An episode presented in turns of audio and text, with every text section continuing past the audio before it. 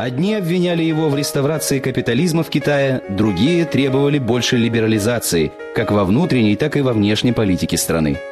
Жизнь доказала его правоту в многолетнем споре со сторонниками уравниловки и казарменного коммунизма. Реформы, которые начал Дэн Сяопин, в Китае называют «второй революцией». Дэн Сяопин родился 22 августа 1904 года в зажиточной семье – его отец Дэн Вэньмин, понимая значение хорошего образования, записал старшего сына в одну из лучших школ провинции Сычуань. В 16 лет Сяопин отправился во Францию продолжать образование. Чтобы оплатить свою учебу, юноша работал на автозаводе «Рено», был и кочегаром, и официантом. В те годы Сяопин принял решение, определившее всю его дальнейшую судьбу. В Париже он вступил в Коммунистическую партию Китая – и стал профессиональным революционером.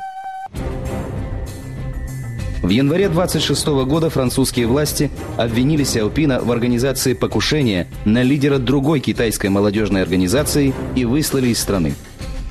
Дэн Сяопин уехал в Москву и до сентября 1926 года учился в университете имени Сунь Яцена. Вернувшись на родину, Дэн Сяопин окунулся в подпольную работу – в гражданскую войну он участвовал в Великом походе Красной Армии, а позже в войне против японцев.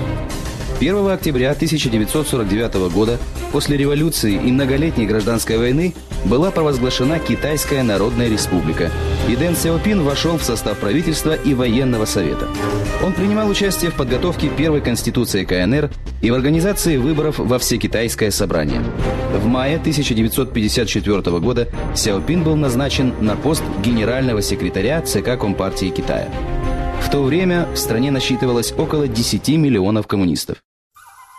Темпы первой китайской пятилетки создали иллюзию возможности прыжка в коммунизм.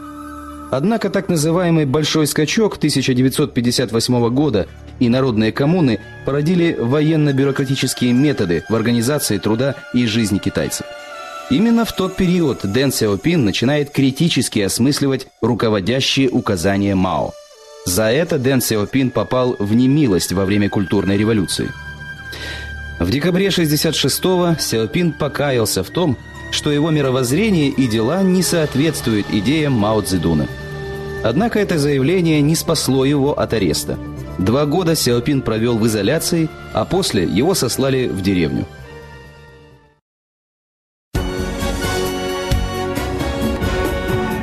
1973 году при содействии премьера Госсовета Джоу Эньлая Дэн Сяопин вернулся из ссылки.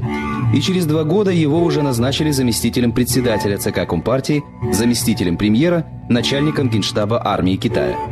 Используя данную ему власть на пользу народу, Дэн Сяопин делал попытки исправить ошибки культурной революции и модернизировать сельское хозяйство, промышленность, армию, науку и технику. После многих лет хаоса он призывал к восстановлению порядка. Для этого нужно было обладать немалым мужеством, ведь аппарат пропаганды и информации полностью находился в руках банды четырех, ближайшего окружения Мао Цзэдуна.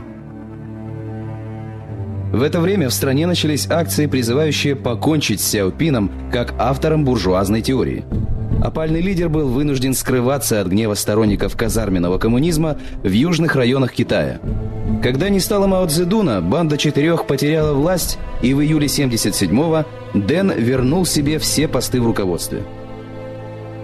В сельском хозяйстве была упразднена система маоистских народных коммун.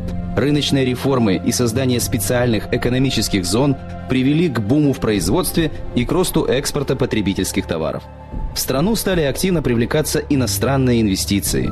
На съезде Компартии Китая в 1987 году Дэн Сяопин настоял на своем выходе из состава ЦК.